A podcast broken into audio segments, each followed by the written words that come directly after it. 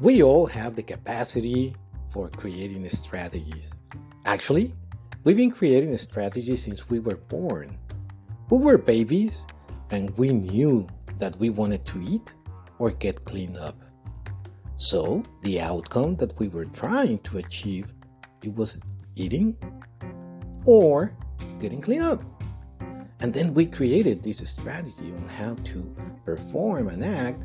It was crying in order to get them to give us what I want. In business, we create strategy because we need something to change.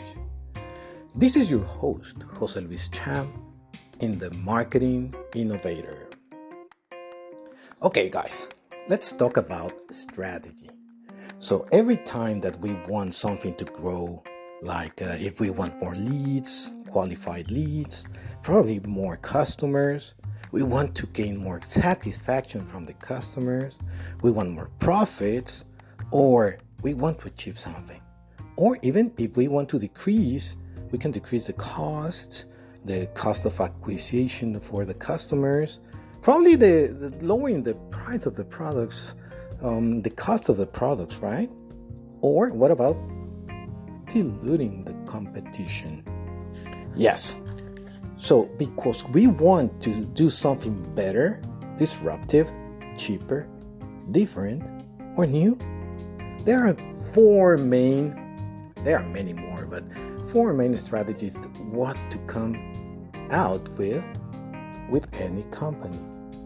And that's because we are looking at market penetration. We want a product development. We want a market development or we want to get diversified. So those are the main reasons that we are looking for in terms of a strategy.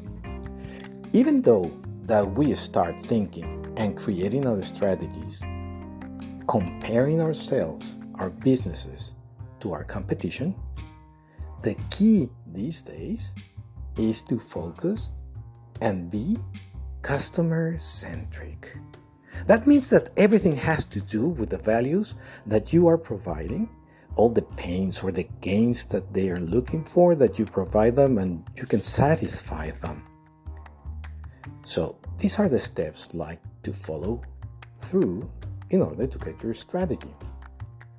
One, you need to know your strengths, your weaknesses, and the opportunities and, and threats that they are out there, right?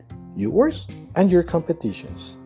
So you can start creating that value map in order to know what are you going to have in those performance all the stakeholders that are involved into the decision so you can start knowing your competition and yourself where are you sitting right now standing out so you can make that difference then you need to get a target segmentation and that includes your avatar your ideal client or your buyer persona after that you need to implement systems.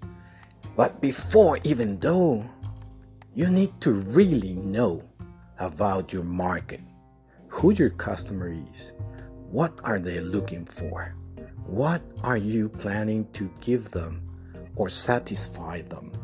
And that has to be provided through a really good market research. After that, after you already have everything settled up, you have to provide them a value proposition. And then taking some planning on how to implement the marketing strategy, the marketing plan, and some campaigns. At the end, you create a strategy thinking in what the outcome you want to get, what you want to gain or achieve.